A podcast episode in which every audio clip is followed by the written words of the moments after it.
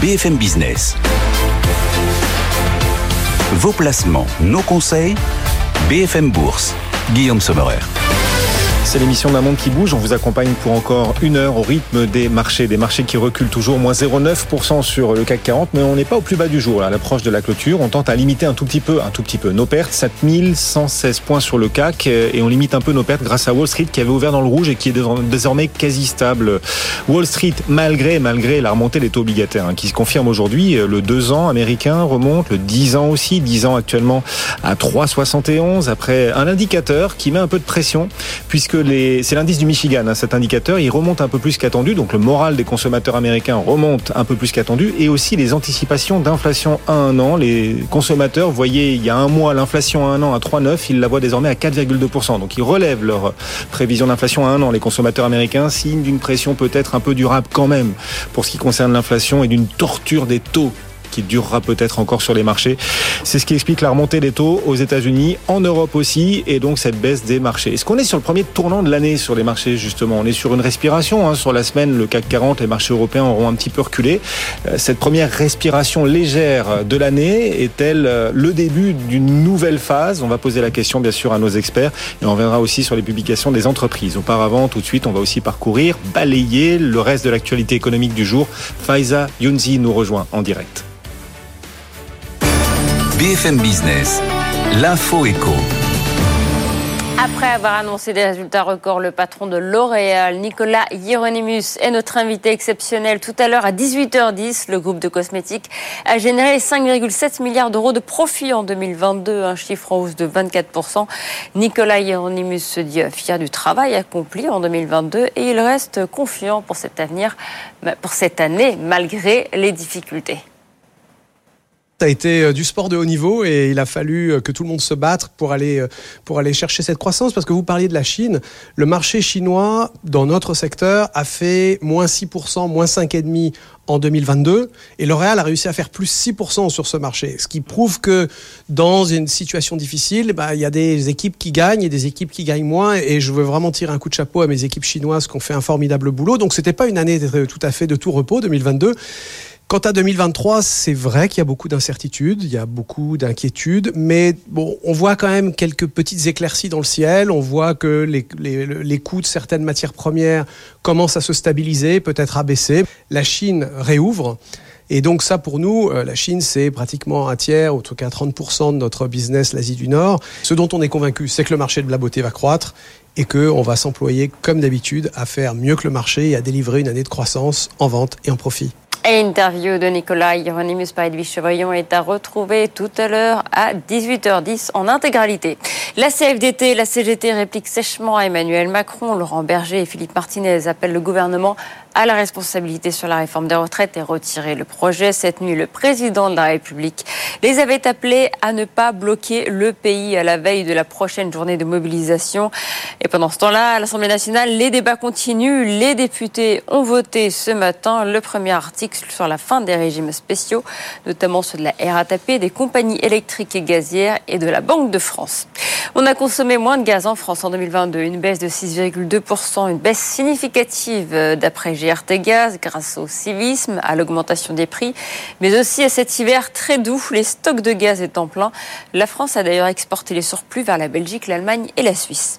Toujours dans le secteur de l'énergie, la Russie va réduire sa production de pétrole de 500 000 barils par jour en mars. C'est une baisse de 5%. Moscou riposte par ailleurs au plafonnement des prix sur le pétrole russe mis en place par le G7 et n'en vendra plus aux pays qui ont adopté la mesure.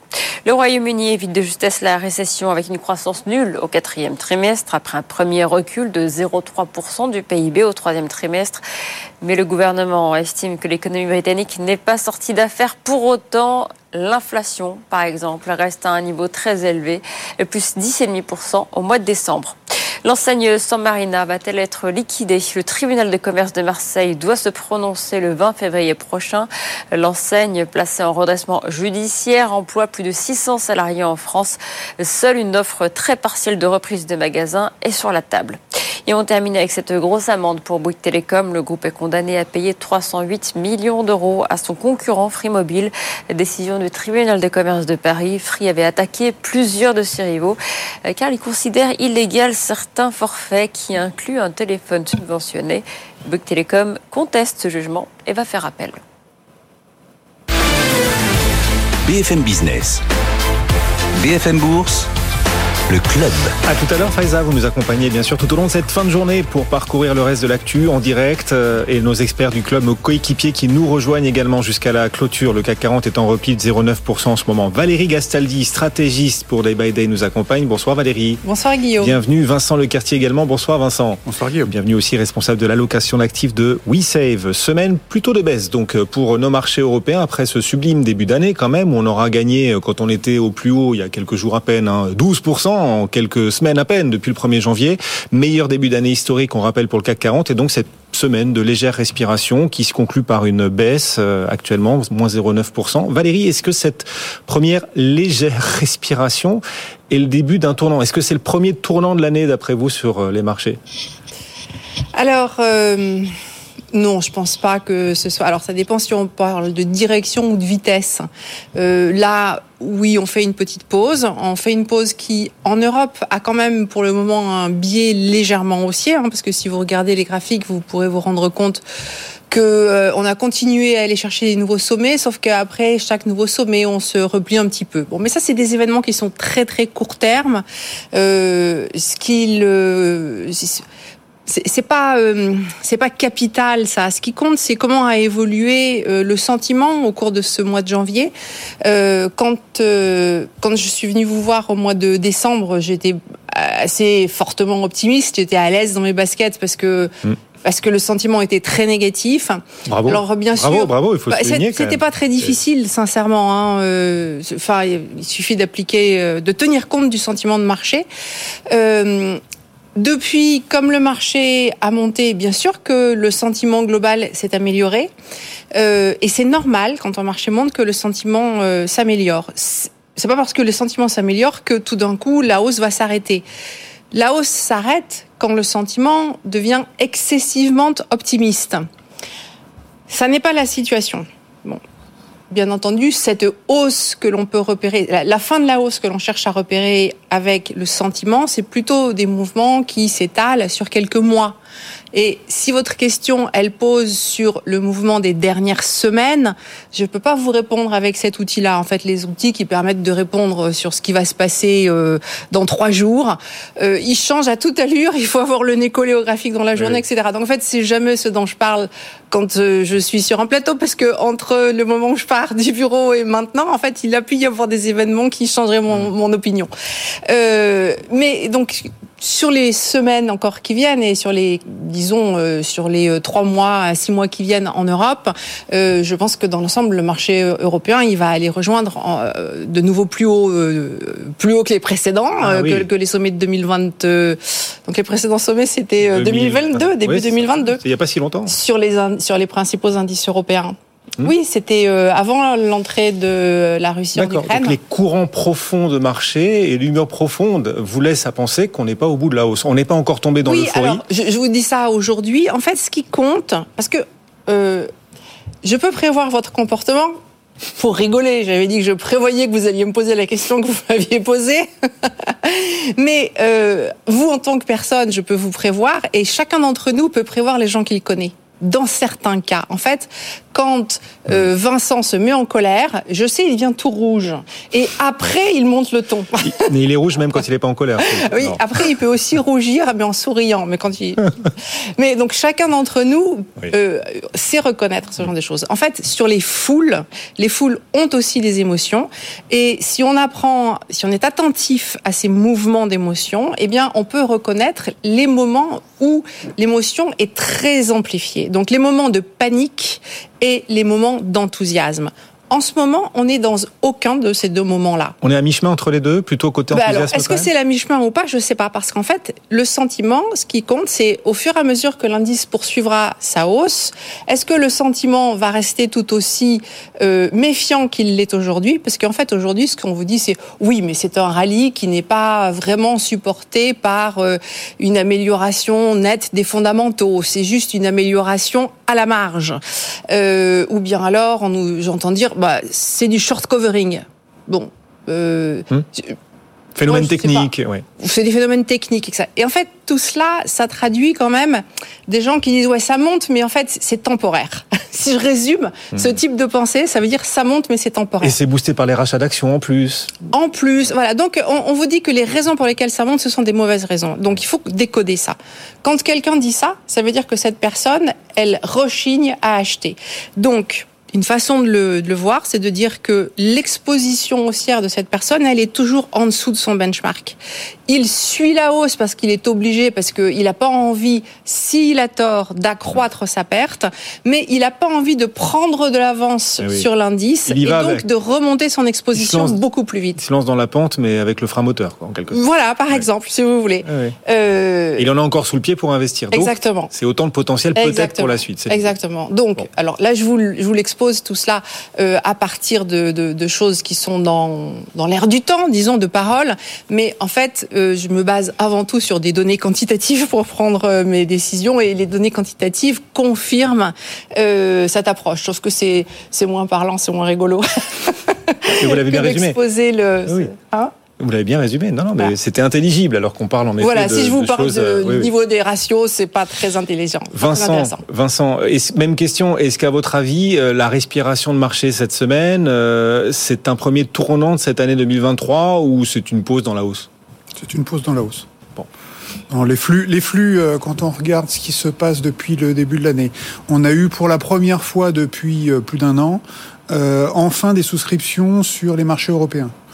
Euh, ce qui veut dire que euh, les gestions qui étaient sceptiques, hein, voire même euh, extrêmement prudentes, noires, en fin d'année, ont de nouveau de la collecte hein, et elles ont du mal à investir le cash qu'elles avaient, plus le cash qui rentre, plus éventuellement les levées de couverture qu'elles pouvaient avoir. Donc je pense que de toute façon, vu les volumes d'activité qu'on a eus, euh, pour le moment, on ne, ça, ça ne matche pas avec les, les souscriptions qui, euh, qui se font ou l'ampleur du cash qui, euh, qui était en réserve. Donc je pense que de toute façon, les investisseurs traditionnels, euh, eux, ils sont encore sur la réserve et ils ont effectivement encore euh, de quoi, de quoi participer à la hausse si, euh, s'ils en ont l'opportunité. C'est-à-dire que je pense qu'ils espèrent avoir un, un repli des marchés, mais euh, comme tout le monde hein, espère le repli des marchés pour investir, il suffit qu'il y ait euh, une ou deux personnes avant vous qui le fassent pour qu'au bout du compte, l'ampleur de la baisse ne soit pas celle que vous attendiez et qu'au bout d'un certain temps, vous vous forciez à, rentrer. Plus euh, au- autrement, euh, les, investisseurs long-short, euh, autrement dit ceux qui faisaient des ventes à découvert, pour ce qu'on peut voir ou entendre comme remontée d'informations, a priori, eux ont neutralisé euh, leur, leur vente à découvert. Donc ils sont repassés même légèrement positifs. Pour autant, ça ne veut pas dire qu'ils aient une exposition nette euh, agressive à la hausse. Oui. Donc le, le soutien des rachats de short est sans doute derrière nous. Pour autant, ils ne sont pas forcément encore haussiers. Donc là aussi, peut-être encore du potentiel et de l'argent prêt à s'investir éventuellement. Exactement, exactement. Pour ce qui est, vous avez signalé la, la question des euh, rachats d'actions. Euh, Oui. Il y a ceux qui Des montants records depuis le début de l'année quand même. Alors, il y a des montants records qui sont annoncés, mais ça ne veut pas forcément dire qu'ils seront exécutés. Ça, c'est la première chose. La deuxième chose, c'est qu'il Mais est-ce faut- que le simple fait d'annoncer pousse un certain nombre d'investisseurs quand même à l'achat en se disant bah, de toute façon ils vont procéder donc à tous ces rachats d'actions donc les cours vont monter donc j'achète d'ores et déjà. Alors, j'allais faire deux précisions. En fait, c'est que c'est très sectoriel comme euh, euh, situation. C'est-à-dire que c'est essentiellement euh, le secteur de l'énergie. Et le secteur bancaire. Le secteur bancaire, parce que le secteur énergétique, bien sûr, c'est euh, c'est parce qu'ils ont réalisé des surprofits euh, avec la guerre euh, en Ukraine. Le secteur bancaire, c'est parce que pendant la, la Covid, euh, ils ont eu une interdiction de procéder à des versements de dividendes ou à des rachats d'actions euh, du fait des autorités. Euh, donc en fait, il y a un rattrapage. Donc oui, il y a des très gros montants qui sont annoncés, mais en réalité, ils sont très sectoriels. très sectoriels. Donc euh, si vous achetez le marché, il faut bien regarder euh, quels sont les biais sectoriel de votre indice ou éventuellement être assez pointu sur telle ou telle société qui, va faire des, rachats parce que c'est pas forcément la vérité générale de tous les indices. Mais quand vous regardez ce que les entreprises ont dans le ventre, ce qu'elles nous annoncent, est-ce que vous vous dites, alors l'un et l'autre, hein, vous pensez qu'on la hausse devrait se poursuivre hein, pour des raisons comportementales dont vous nous parliez à l'instant Valérie, puis pour euh, plein de facteurs, euh, voilà fondamentaux euh, pour pour Vincent Lecartier. Est-ce que quand vous regardez quand même le ralentissement des hausses de bénéfices, voire les baisses de chiffre d'affaires et de bénéfices des entreprises, notamment aux États-Unis, vous vous dites pas, c'est incohérent de voir les marchés progresser comme ils l'ont fait depuis le début de l'année, alors que les résultats des entreprises, eux, se dégradent? C'était encore plus incohérent l'année dernière d'avoir une progression des bénéfices et des marchés qui ont perdu 17 à 20 20%. Ça marche dans les deux sens, c'est-à-dire qu'en fait les marchés ont, ont évidemment un, un, sont dans l'anticipation. Donc l'année dernière, ils anticipaient déjà les difficultés que les entreprises pourraient rencontrer cette année. Euh, je pense que les marchés, c'est peut-être un petit peu tôt, mais je pense qu'ils sont déjà en réalité euh, focalisés beaucoup plus sur 2024 que sur 2023. Mmh. Autrement dit, sur la reprise économique qui va se dérouler progressivement euh, sur, je dirais, la fin d'année ou, ou, ou l'année prochaine. De la même manière, on risque d'avoir avoir une décélération un peu structurelle de l'inflation. On ne sait pas à quel niveau elle va s'arrêter exactement. Donc du coup, quelles seront exactement les conséquences en termes de politique monétaire. Mais la dynamique, c'est celle d'une reprise économique et d'une décélération de l'inflation. Donc le contexte, en réalité, pour les actifs risqués, il est plutôt favorable. On va y revenir dans un instant quand même, hein, sur les taux, sur l'inflation. Dans un instant, euh, juste avant sur les publications, puisqu'on en parle, euh, historiquement, en termes de comportement, justement, voir les actions progresser autant alors que les bénéfices, la dynamique d'entreprise se dégrade, c'est quelque chose qui peut se, se renouveler, qui pourra se, renouveler. Ouais. Ça, se produit très fréquemment. Euh, je, je, poste régulièrement sur mon compte Twitter des graphiques pour montrer que, bah, en fait, les prix sont toujours en avance sur les bénéfices, mais toujours, euh, et que euh, c'est normal. Qu'est-ce que vous voulez? Parce que euh, les bénéfices, euh, on a des publications au mieux qui sont trimestrielles, alors que les prix bougent à la seconde, et que, en plus, c'est le résultat d'un ensemble d'actions qui sont décidées au vu de données euh, macroéconomiques, sectorielles, d'entreprises spécifiques, etc. Mais il y a, y a, des délais qui sont extrêmement longs pour aboutir à un bénéfice. Donc le bénéfice, il est en retard sur la bourse qui, elle, anticipe toujours le futur. Euh, donc euh, la bourse, c'est pas une une fonction euh, de l'économie, ou en tout cas, c'est pas une fonction linéaire de l'économie. Ça change tout le temps. Euh, le, le, rapport entre la bourse et l'économie change tout le temps. Donc c'est pour ça mm. que moi je pense qu'il n'est pas tellement nécessaire de suivre l'économie pour gagner de l'argent en bourse. Mais les ratios de valorisation, ça a un sens quand même. Euh, si vous voulez racheter BFM dans le cadre d'un LMBO, je vous encourage à regarder les ratios de valorisation, les niveaux de dette euh, et beaucoup d'autres choses encore. Oui. Si euh, BFM était coté en bourse et que vous vous posiez la question de savoir s'il faut l'acheter ou le vendre, euh, non, ça sert strictement à rien. Ah bon? Ah mais absolument à rien. Enfin moi je prenons, euh, dites-moi quel est le ratio de valorisation auquel il faut acheter un marché. On nous, on nous, parle toujours du benchmark, à savoir la moyenne historique, autour de 14, mais 15 tous les, les marchés combien est-ce qu'elle est atteinte, cette moyenne vous Ah oui, non, mais on y passe. Oui, oui, on bah, y tous passe. les 15 ans oui. C'est comme les normales Donc, euh... saisonnières, on y, on y est rarement, mais bon, on bah évolue voilà. autour. Oui. Bah, ça vous, ça vous êtes au bon niveau tous les 15 ans. Qu'est-ce que vous faites entre hmm. Moi, je, je suis à l'écoute des gens qui ont la solution. Hein. La prime de risque, c'est pareil. Donc euh, parfois elle est positive pendant 10 ans ou 20 ans, parfois elle reste négative oui. pendant 10 ans ou 20 ans. Euh, bon alors quand est-ce qu'il faut intervenir? Alors oui, ce qui paraît assez évident, c'est que quand on a euh, une prime de risque qui est euh, à 5%, donc les, enfin, les, les, les obligations euh, rapportent... dans quel sens? Non, je suis perdue. les actions rapportent oui. 5% de moins que les obligations. 5% oui, de plus ça. que les obligations, 5% de plus que les obligations, voilà. Je... Là, il faut vraiment acheter les actions. Mais ça, c'est une situation qui se produit euh, jamais. Enfin, vous traitez tous les 20 ans avec ça, ou 25 ans, je sais plus tous les combien c'est. Voilà, mais ça marche vraiment très très bien ça. Et, et l'opposé bon. marche très bien aussi, mais pareil, ça, ça se produit tous les 20-25 ans. Vous êtes convaincu, euh, Vincent, faut pas regarder les niveaux de valorisation euh, des entreprises, des marchés, des indices, parce que finalement c'est un peu comme un météo. La normale saisonnière, c'est rarement d'être pile dans la température de la normale. On est euh, un jour à moins 2, le lendemain à plus 2, et c'est l'ensemble qui fait la moyenne saisonnière. Voilà. Est-ce que c'est pareil en bourse? Et est-ce que du coup il ne sert à rien de se comparer aux moyennes historiques? J'ai pas l'impression que le contexte économique ait changé radicalement en l'espace de trois mois, et pourtant la valorisation en l'espace de trois mois, elle a changé radicalement sur les marchés. Donc moi, mon sentiment, c'est que euh, il faut pas forcément se fier exclusivement à ça. Et une fois encore, si je me projette, hein, comme moi je le fais, déjà sur l'année prochaine, quand j'ai un Nasdaq à 21, quand j'ai, enfin, avec un PER de 21, euh, quand j'ai euh, un CAC 40 euh, à 11 fois, euh, pour moi, c'est pas cher. Par rapport aux historiques, c'est pas cher. Ah, lui, Donc la question. lui, il se réfère aux historiques pour le coup, Valérie. Oui, oui, non, mais, Ah non, mais oui, on, peut, on peut toujours, on peut Il y a deux s'y- écoles, il y a deux écoles sur ce plateau. On peut toujours, on peut toujours s'y référer. Euh, la- pour moi, la vraie question, c'est de savoir est-ce que les fondamentaux sont favorables. Pour moi, les fondamentaux sont favorables au niveau de l'investissement des États et des entreprises sur les prochaines années, voire décennies. Et de l'autre côté, la consommation des ménages, elle va tenir parce que vous avez une population vieillissante, donc avec euh, des vieux qui ont un pouvoir d'achat important et des jeunes qui seront de moins en moins au chômage hein, parce que la démographie joue dans leur dans leur sens. Donc vous avez grosso modo une consommation solide, un investissement solide. Vous aurez des aléas euh, sur les euh, sur les prochains mois ou années, mais la structure de base, elle est acheteuse pour moi. Elle va, elle joue en faveur des actifs euh, risqués. Vive le vieillissement démographique alors. Exactement. Le pays le plus vieux du monde en 2050, aujourd'hui c'est le Japon, Euh, en 2050 ce sera l'Espagne. C'est en Espagne qu'on trouvera la population la plus âgée au monde. Bon, c'était juste pour l'anecdote. On va retrouver tout de suite aux États-Unis, à New York, euh, notre source de jeunesse chaque jour, Sabrina Quagliozzi, notre correspondante euh, sur place. Bonjour, rebonjour Sabrina. Et on voit les pouces vertes aussi dans les indices, dans les indices américains. On était ensemble pour l'ouverture, les indices reculés, et puis finalement les choses sont en train de s'améliorer, Sabrina. Oui, on se reprend un tout petit peu, en tout cas euh, sur l'indice Dow Jones, qui désormais affiche une hausse de 0,36%. On était hésitant hein, vraiment sur le fil, euh, sur euh, les premières minutes d'échange tout à l'heure lorsqu'on était ensemble, Guillaume. Désormais donc sur un gain de 0,36%, 33 824 points. Le S&P 500 euh, veut pousser également puisqu'on prend désormais 0,08%, 4084 points.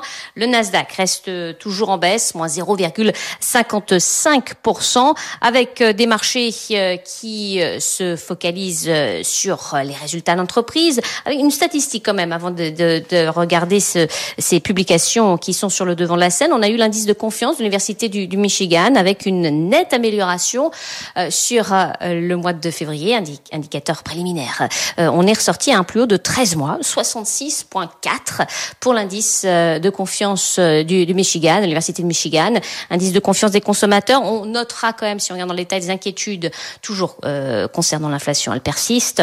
Mais euh, donc euh, en, euh, 66 plus euh, mo- euh, point 4, euh, plus haut de 13 mois pour cet indicateur. Les résultats d'entreprise, donc Lyft, Lyft qui s'effondre après la publication de ses résultats trimestriels. Vous savez, c'est le concurrent d'Uber, des chiffres qui sont sortis inférieurs aux attentes, des prévisions également très prudentes, euh, inférieures aux attentes. Si on regarde le, le chiffre d'affaires notamment, vous avez toute une série euh, d'analystes qui ont abaissé leurs recommandations sur ce titre et euh, le titre donc euh, qui perd actuellement un petit peu plus de 35%, 10 dollars 44. PayPal a également publié ses résultats trimestriels, chiffre d'affaires un petit peu juste, annonce du départ euh, du CEO à la fin de l'année. Euh, il avait pris les rênes de PayPal lors de la séparation d'avec eBay, c'était en 2015. Le titre PayPal est actuellement euh, en légère euh, légère hausse, plus 1,6%. Et puis Expedia, de son côté, chute de 8% après la publication de chiffres inférieurs euh, aux attentes. Euh, et donc euh, une tendance positive. Si on regarde l'indice Dow Jones, ce sont les valeurs euh, liées à l'énergie. Un Chevron qui est en tête des plus fortes hausses. Vous avez Walgreen également ou encore United Health qui permettent à cet indice de bien progresser, de se distinguer par rapport aux deux autres, Guillaume. Merci Sabrina, vous nous accompagnez à New York bien sûr tout au long de cette séance américaine. On est en train de limiter aussi nos pertes grâce à vous Sabrina, grâce à Wall Street. En Europe, le CAC 40 ne perd plus que 0,8%, 7129 points. Alors les valeurs de croissance sont toujours sous pression quand même avec la remontée des taux obligataires, le 10 ans américain 3,72, le 10 ans français 2,83, le 10 ans allemand aussi ça remonte. Et donc ces valeurs de croissance sous pression, Worldline et lanterne rouge du marché, moins 5% aujourd'hui ce titre Worldline. Kering aussi recule de 3,5%.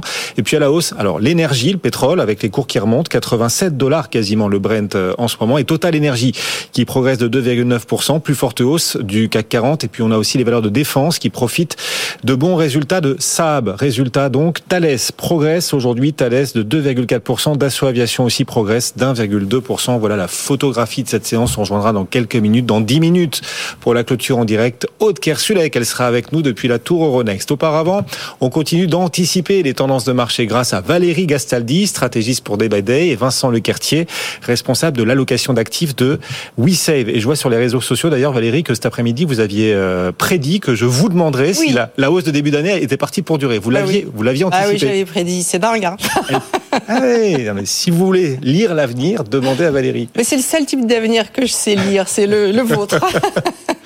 Vincent, l'avenir des banques centrales. Vous savez lire ce que feront les banques centrales? Est-ce que les marchés se plantent là? Enfin, on a une divergence incroyable entre les, les anticipations de marché sur euh, ce que feront les banques centrales et ce qu'elles nous disent. Euh, L'inflation aussi qui pourrait coller un peu plus longtemps que ce que les marchés. Cette divergence-là, est-ce qu'elle est amenée à, devoir se résorber? Oui, mais on ne sait pas encore euh, qui va devoir corriger la copie. Euh, ce qui est clair, c'est que les, euh, deux derniers discours de, la, Banque centrale européenne et de la Fed marquaient assez clairement une inflexion en disant la désinflation se réinstalle, ou voilà, on la constate maintenant. Euh, la croissance ralentit, mais il n'y a pas d'angoisse, et on a même plutôt de temps en temps des bonnes nouvelles. Euh, donc on est toujours euh, ou de nouveau data dépendant. On n'a plus une, euh, une frappe systématique à l'encontre de, de l'inflation. On est plus vigilant sur les deux facteurs, croissance et, et inflation. donc j'ai l'impression que on et on va... aura les deux. On aura le soft landing et l'inflation qui reviendrait dans le lit des 2% souhaités par la Fed. Vous pensez qu'on y arrivera? On aura les deux Moi, c'était mon pari il y a, il y a un an.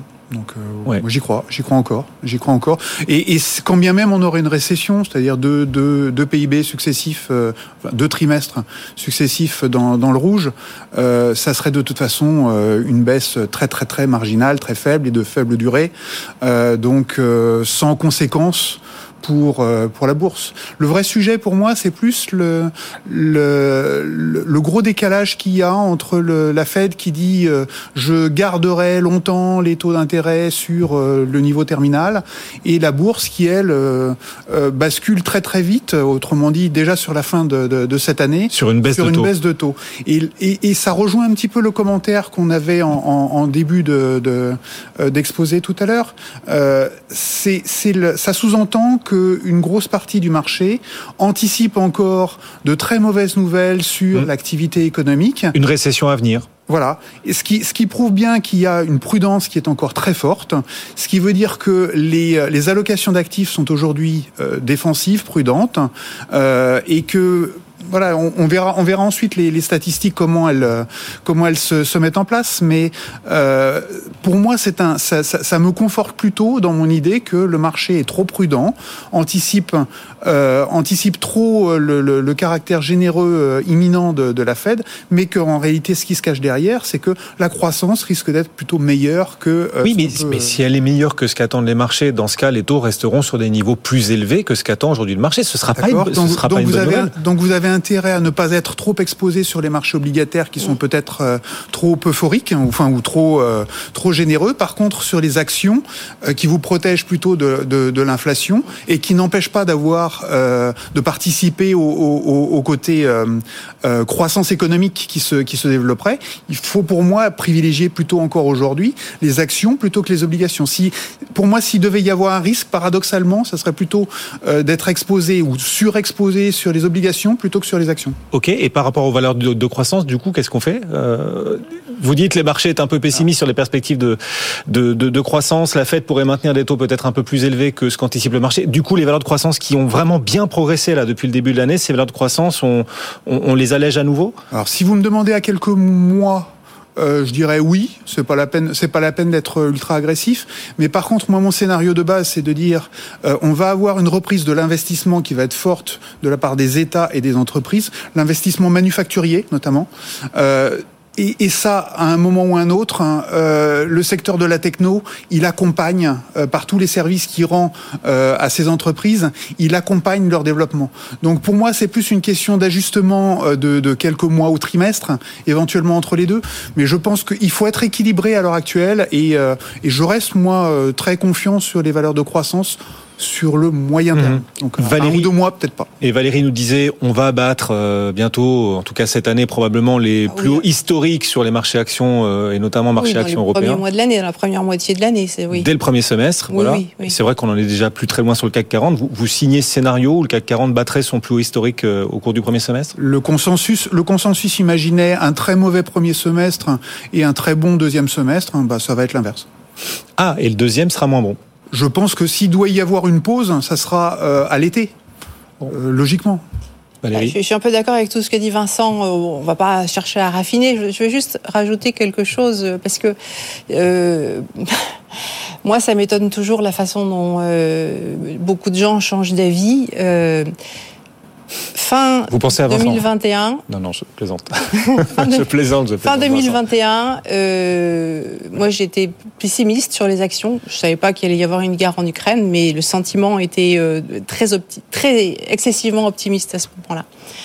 Mais euh, les économistes, ou les stratégistes, disons plutôt que les économistes, euh, leur discours c'était les taux d'intérêt vont remonter, mais on sait que euh, tant qu'on n'a pas la fin de la hausse des taux d'intérêt, eh bien les actions montent avec les taux d'intérêt. Donc au début du phénomène inflationniste, et tant que les taux montent, euh, dans cette première partie, euh, les actions montent avec les taux. Et là maintenant, ce discours, je ne sais pas pourquoi, il a disparu. Alors est-ce qu'ils nous ont menti? C'était pas vrai ce qu'ils ont dit, parce que les gens continuent à nous dire que les taux d'intérêt, ils n'ont pas fini de monter. C'est ce que nous disent les banques centrales aussi. Mais on peut plus acheter les actions. Alors, euh, voilà. Il y a eu un changement d'avis et actuellement, les, je veux juste souligner à quel point les, euh, ce qui compte, ce sont les anticipations des opérateurs et que les anticipations des opérateurs changent en fonction de quelque chose qui n'a rien à voir avec la macroéconomie et les données réelles. L'idée, c'est d'arriver à se caler toujours dans la dérivée seconde, voire euh, la tierce, quoi. C'est c'est ça, il y a une dérivée seconde dans le marché et, et, et c'est ça qu'il faut arriver Alors, en tant qu'investisseur à apprivoiser. C'est que les gens sont extrêmement sensibles au changement de vitesse des marchés, plus qu'à leur niveau. Mmh. Donc, euh, mais, mais sinon, euh, le sentiment, je suis pas sûr que ce soit une dérivée du marché. Moi, je, je pense que c'est quelque chose qui a une vie relativement euh, indépendante.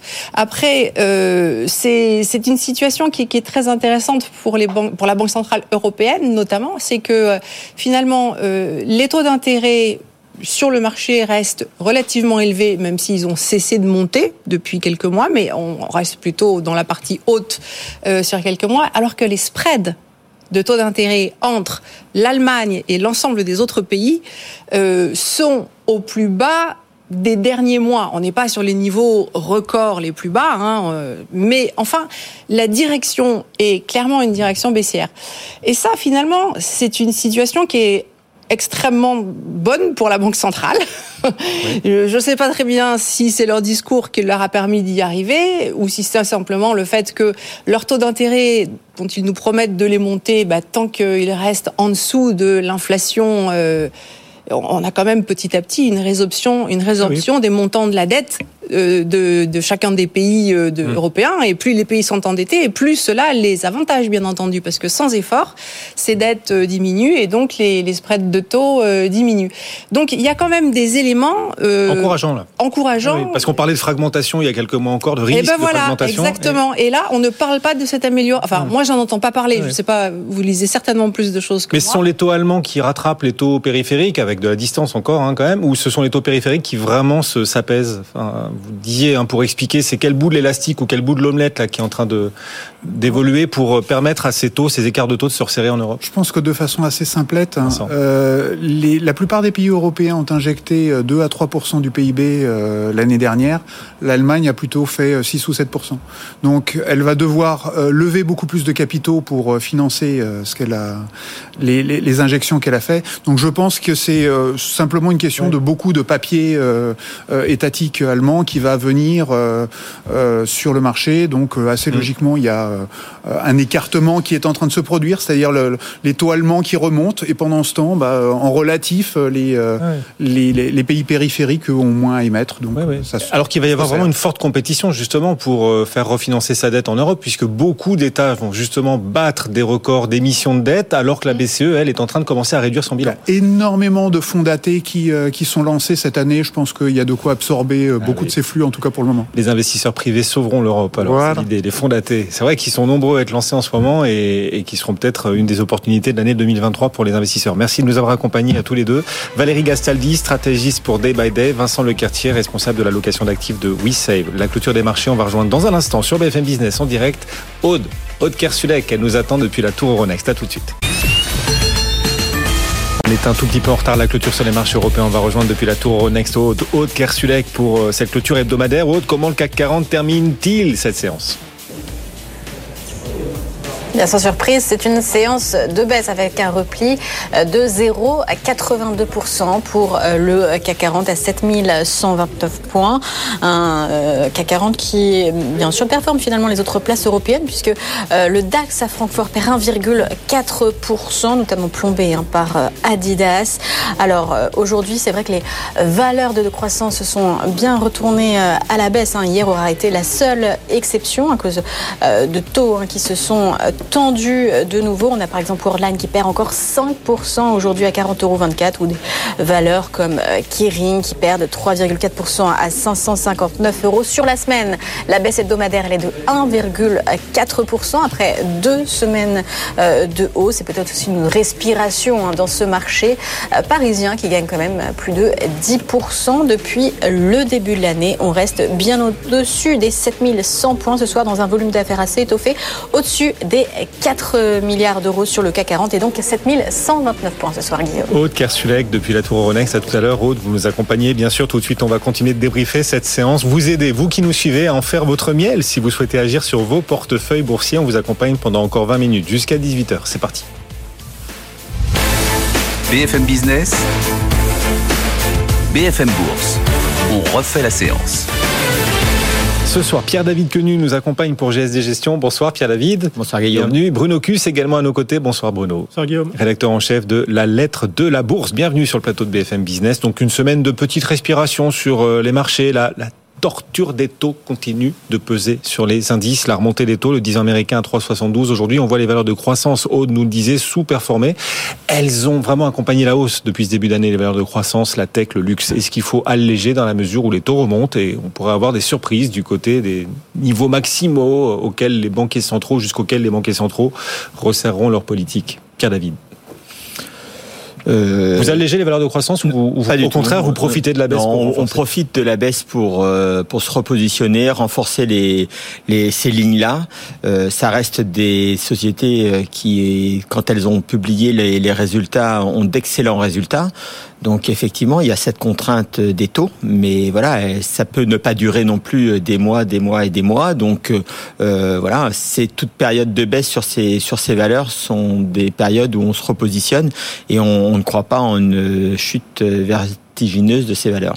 Ok, euh, vous non plus, euh, vous auriez tendance Bruno, à vouloir renforcer les valeurs euh, de croissance en profitant de leur sous-performance du jour? Euh, Lorsque c'est le cas, oui, euh, puisqu'on voit bien que de toute façon, on a un match entre les marchés et les, banques, les banquiers centraux, hein, et ça change tous les jours, en fait.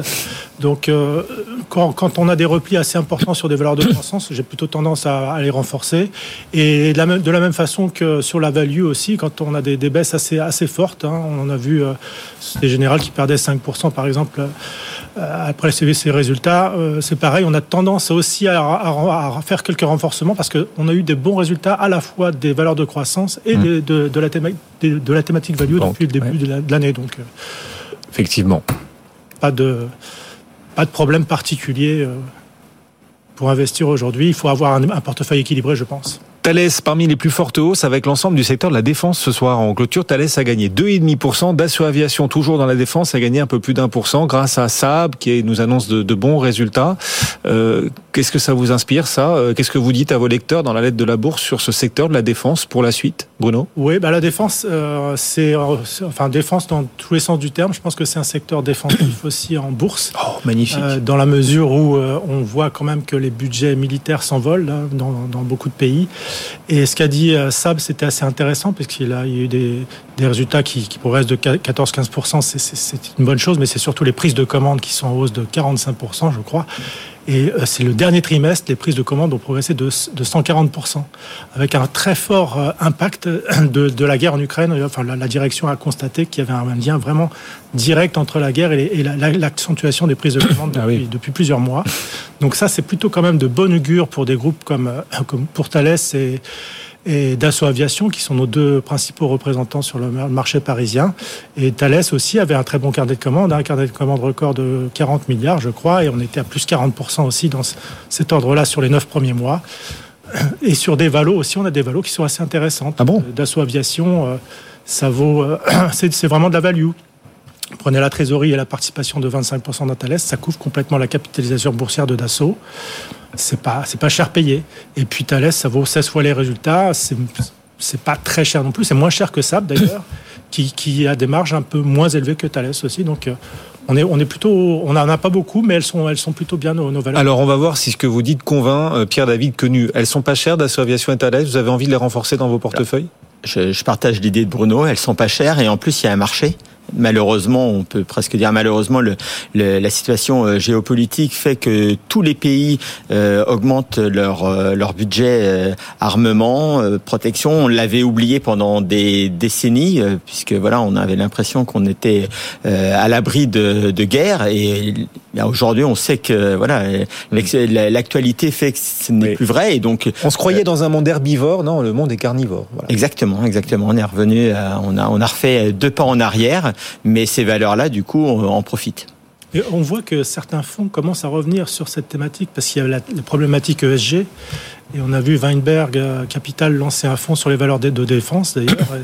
Peut-être que justement ces valeurs qui étaient évitées jusqu'à maintenant vont pouvoir euh, reprendre un peu leur, lettre de noblesse dans les portefeuilles.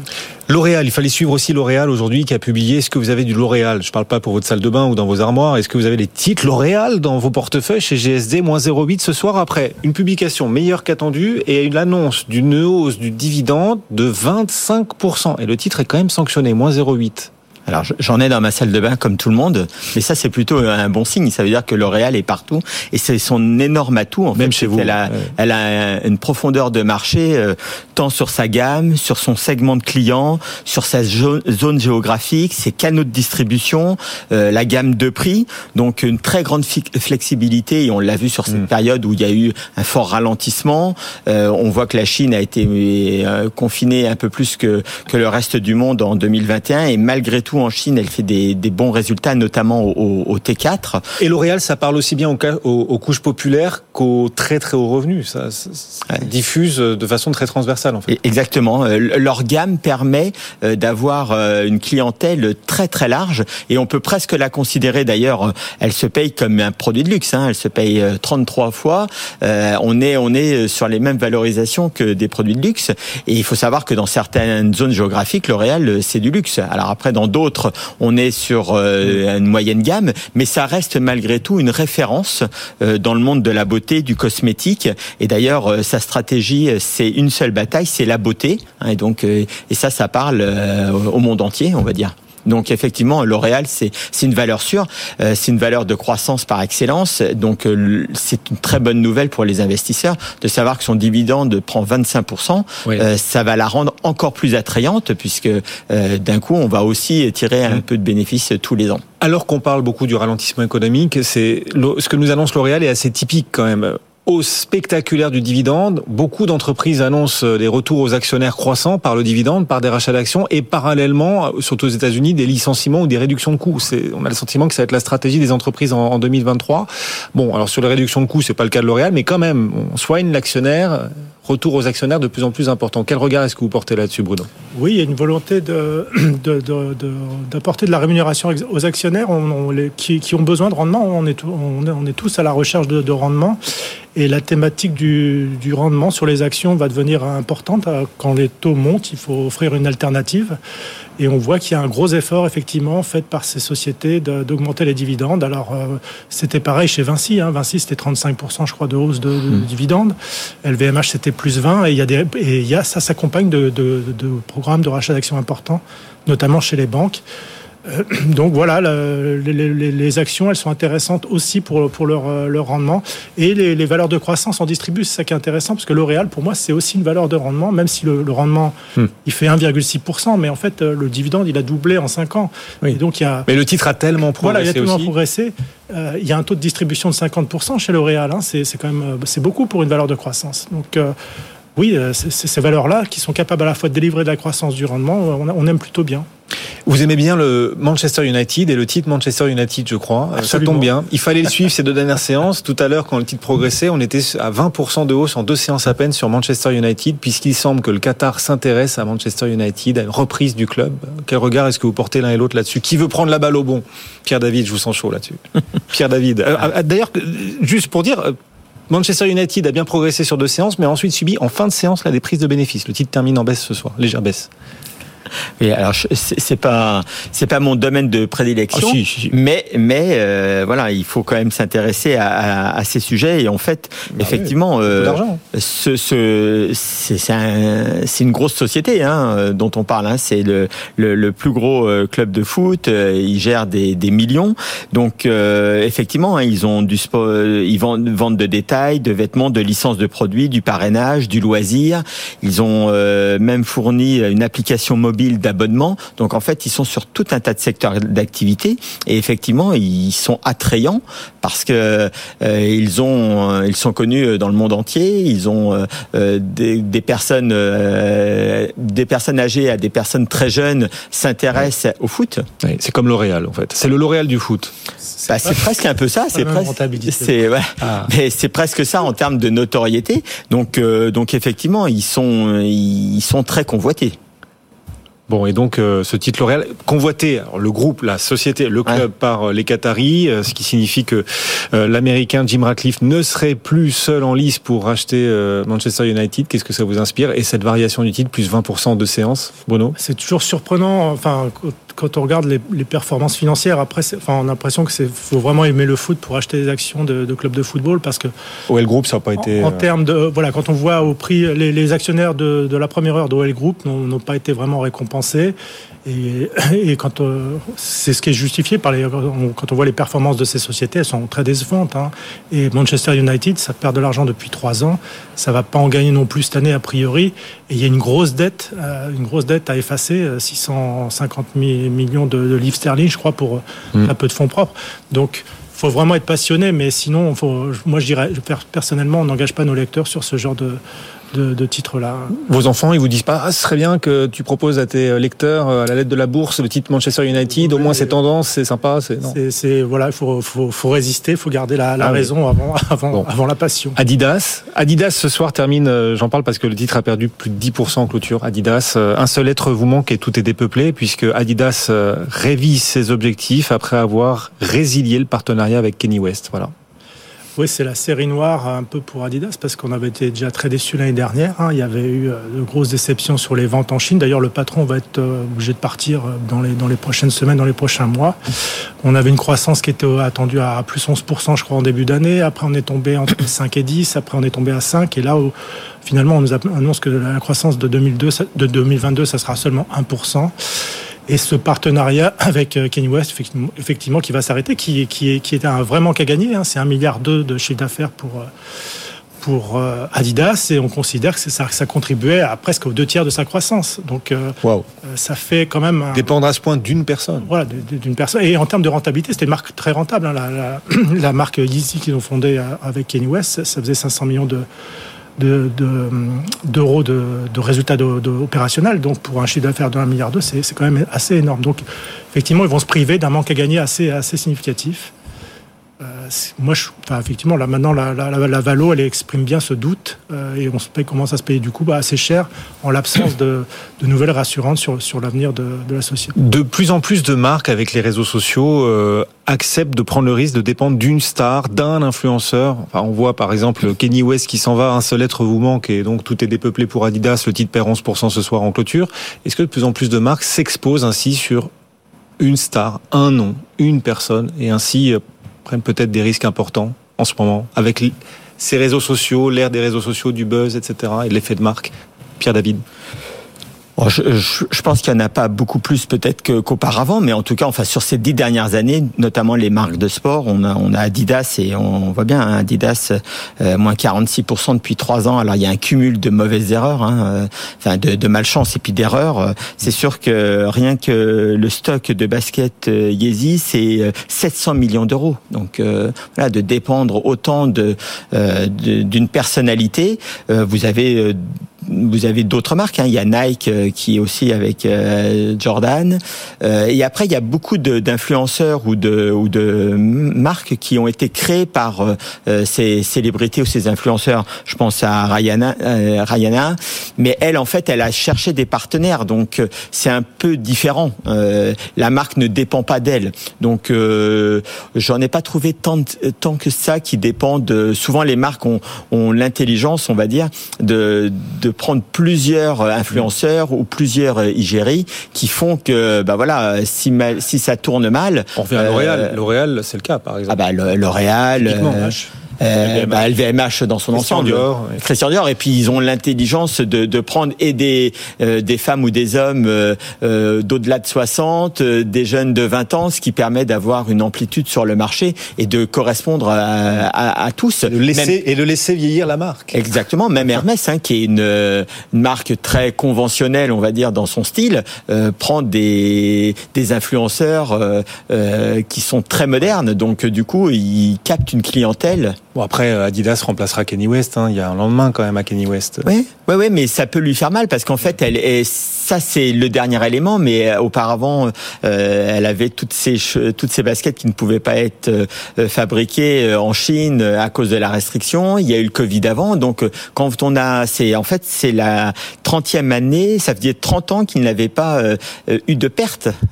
qui, tous les ans, il gagnait de l'argent pour un Adidas, même dans des périodes où ça a été moins à la mode. Mais là, c'est même pas qu'ils gagnent pas d'argent, c'est qu'ils en perdent beaucoup. Donc, même si le titre a perdu ce soir 11%, c'est pas un point d'entrée à vos yeux? Non, non moi je rentre pas sur. Non, non. Vous attendez. Bon. Euh, une pépite. Allez, il nous reste euh, une minute 30 en tout et pour tout. 45 secondes chacun sur une pépite, une valeur dans laquelle vous croyez, votre, votre botte secrète. Bruno euh, je vais rester dans, dans, le secteur bancaire. Je me suis intéressé moi aux caisses du Crédit Agricole, ah. caisses régionales comme je le fais tous les ans à cette époque-ci, puisqu'elle publie en même temps que les grosses banques. Et on s'aperçoit que les résultats sont, sont bons. Hein. Ils sont plus défensifs que celles des, ils sont moins brillants que celles des grosses banques parce qu'elles ont été tirées par les activités de marché. Hein.